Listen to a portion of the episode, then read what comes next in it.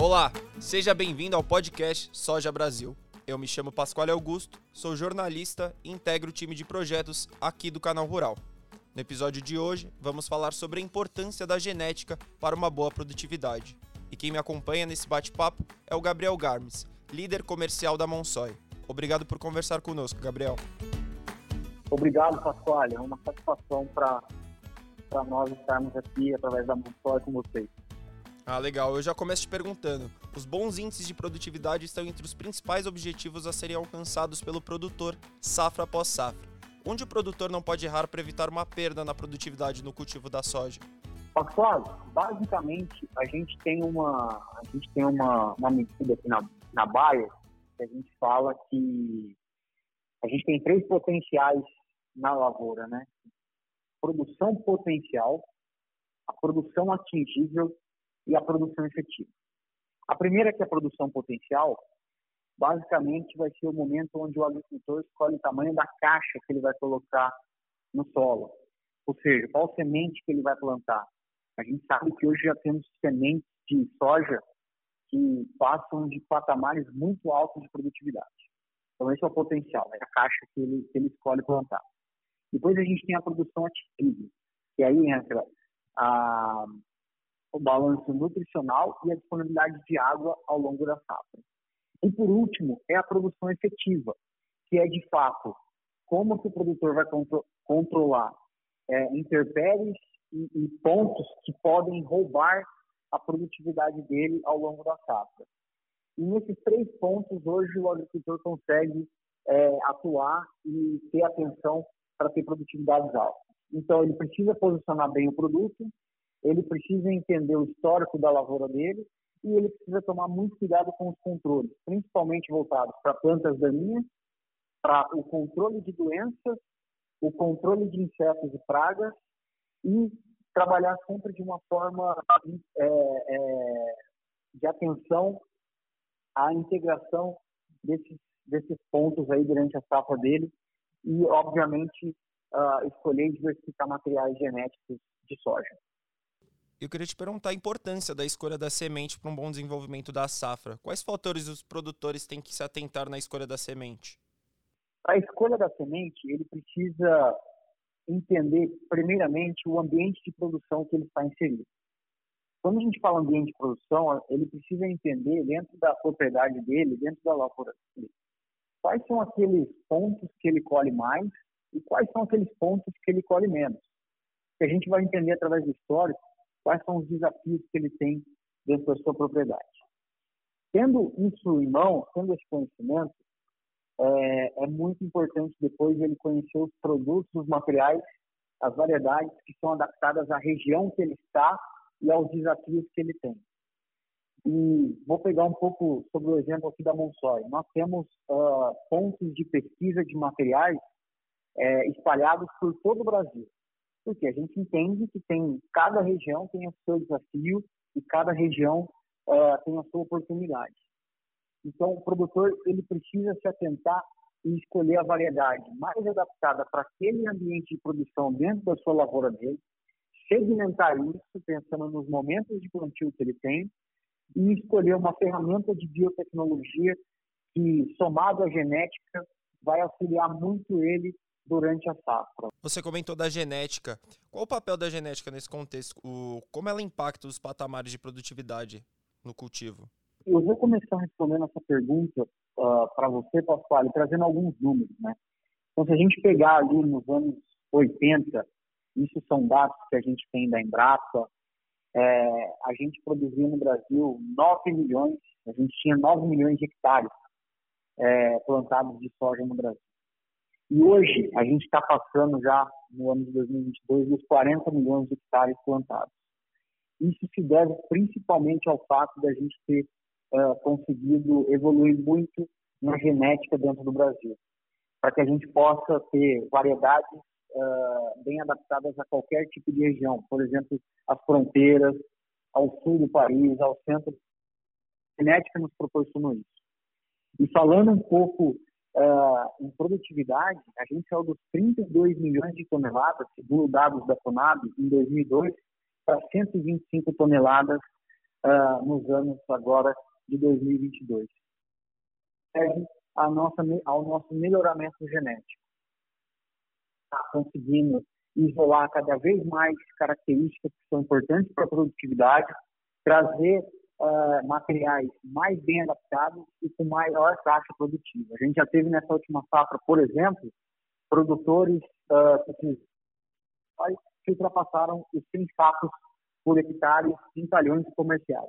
Então a gente pode concluir que a união de uma boa genética com uma biotecnologia avançada é receita de sucesso para bons resultados, né? Sem sombra de dúvidas. A gente, a gente só lança biotecnologias e a gente só consegue, de fato, pesquisar e trazer biotecnologias quando a gente tem genéticas que proporcionam que essa biotecnologia uh, possa, possa explorar o seu maior potencial. Né? Então, a gente precisa ter genéticas à mesma altura dessas biotecnologias para que a gente possa ter cada vez mais uh, índices produtivos nas lavouras. A gente fala aqui que é o cavalo e o cavaleiro. O cavalo é a genética que carrega o cavaleiro, que é a biotecnologia. Hoje, falando um pouquinho aqui da Bayer, falando da Monsoy, nós temos a biotecnologia 2X, que ela é colocada em cima de materiais genéticos altíssimas caixas produtivas. Então, além de você ter uma genética com uma caixa produtiva muito alta, você tem uma ferramenta que proporciona ao agricultor a ter um melhor controle das principais pragas da soja, aí, das principais lagartas da cultura da soja, e uma flexibilidade também para o controle de plantas daninhas. E voltando naquele ponto que eu falei lá no começo, da produtividade atingida, é aqui que a gente começa a ter que controlar bem e manejar bem para a gente realmente chegar ao máximo que a genética pode nos dar. Então, a biotecnologia, sem dúvida nenhuma, nos ajuda nesse contexto. E voltando nessa questão da semente, o tratamento é importante para proteger a semente antes do plantio. Esse processo impacta de alguma forma no potencial produtivo? Muito. A, a, a gente está tendo cada vez mais investimentos altos em semente e é fundamental que o produtor uh, tenha o melhor cuidado com a semente. A semente de soja, por exemplo, ela é muito sensível, né, com relação ao tegumento. Então, qualquer armazenamento errado, qualquer transporte errado ou cuidado pode impactar é, na população e no estande que o produtor vai colocar naquele talhão. Por isso, o tratamento de semente é fundamental é, na, no momento do, do produtor se planejar para a. E o clima é algo que o produtor não pode controlar, né? Quais são as dicas para não correr risco? Como, como que a semente pode ser uma aliada nesse sentido? A partir do momento que a gente tem, Pascoal, o produtor conhecendo melhor, tendo um histórico da lavoura dele, tanto dos, dos seus talhões, porque a gente sabe que um bom manejo de solo dá a, a ter mais estabilidade quando a gente tem um interpério climático. Mas, além disso, ele entendendo as janelas de plantio dele, ele entendendo como que se dá hoje a, a janela de plantio dele, tanto com relação às chuvas, pelo histórico, quanto também pelos implementos que ele tem na lavoura, é, a capacidade dele de plantar, ele pode e ele deve utilizar mais de uma, duas variedades, justamente para ele ter é, uma diversificação dessas variedades dentro da lavoura dele e olhar para para essas janelas de plantio e esses desafios que ele tem em cada talhão. Então ele vai poder, através das variedades, adaptar cada talhão dele. E os agricultores que plantam variedades de soja BT devem se planejar com áreas de plantio de refúgio, dedicar o plantio a uma área com cultivares sem tecnologia BT. Por que isso é importante? Eu queria que você explicasse um pouco dessa, dessa soja BT e se realmente é possível obter altas produtividades na hora de adotar essas práticas. A, soja BT, ela é uma, uma soja onde hoje, através de evolução tecnológica, a gente pode selecionar uma característica de um outro organismo e colocar essa característica, esse gene, dentro, uh, pra, através de, de, e através de melhoramento genético, a gente consegue uh, ter uma variedade que possa ter aí, é, é, vamos falar assim, ferramentas contra esses intempéries de praga, plantas daninhas e resistências que a gente tem no meio. Foi a biotecnologia que nos trouxe isso.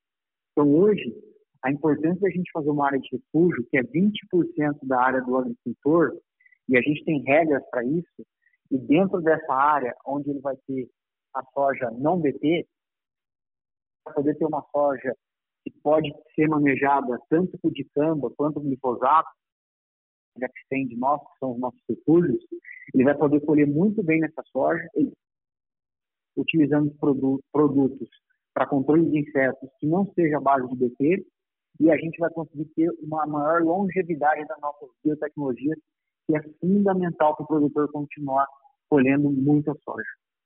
E o que podemos esperar em termos de novidade nessa questão das biotecnologias para as próximas safras?